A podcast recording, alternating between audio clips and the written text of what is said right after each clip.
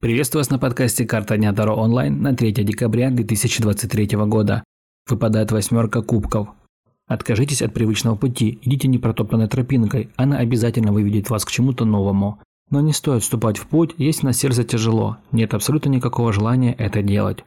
Также эта карта выпадает как знак расставания с чем-то хорошим, не стоит огорчаться, отпустите это от себя, начните искать.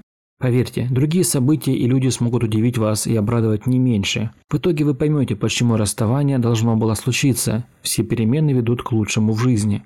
Если вам нужен личный расклад на любой вопрос или ситуацию, вы можете заказать его у меня. Подписывайтесь на Boosty, там всегда ранний доступ ко всем моим раскладам, а также возможность заказать его лично у меня. До новых встреч!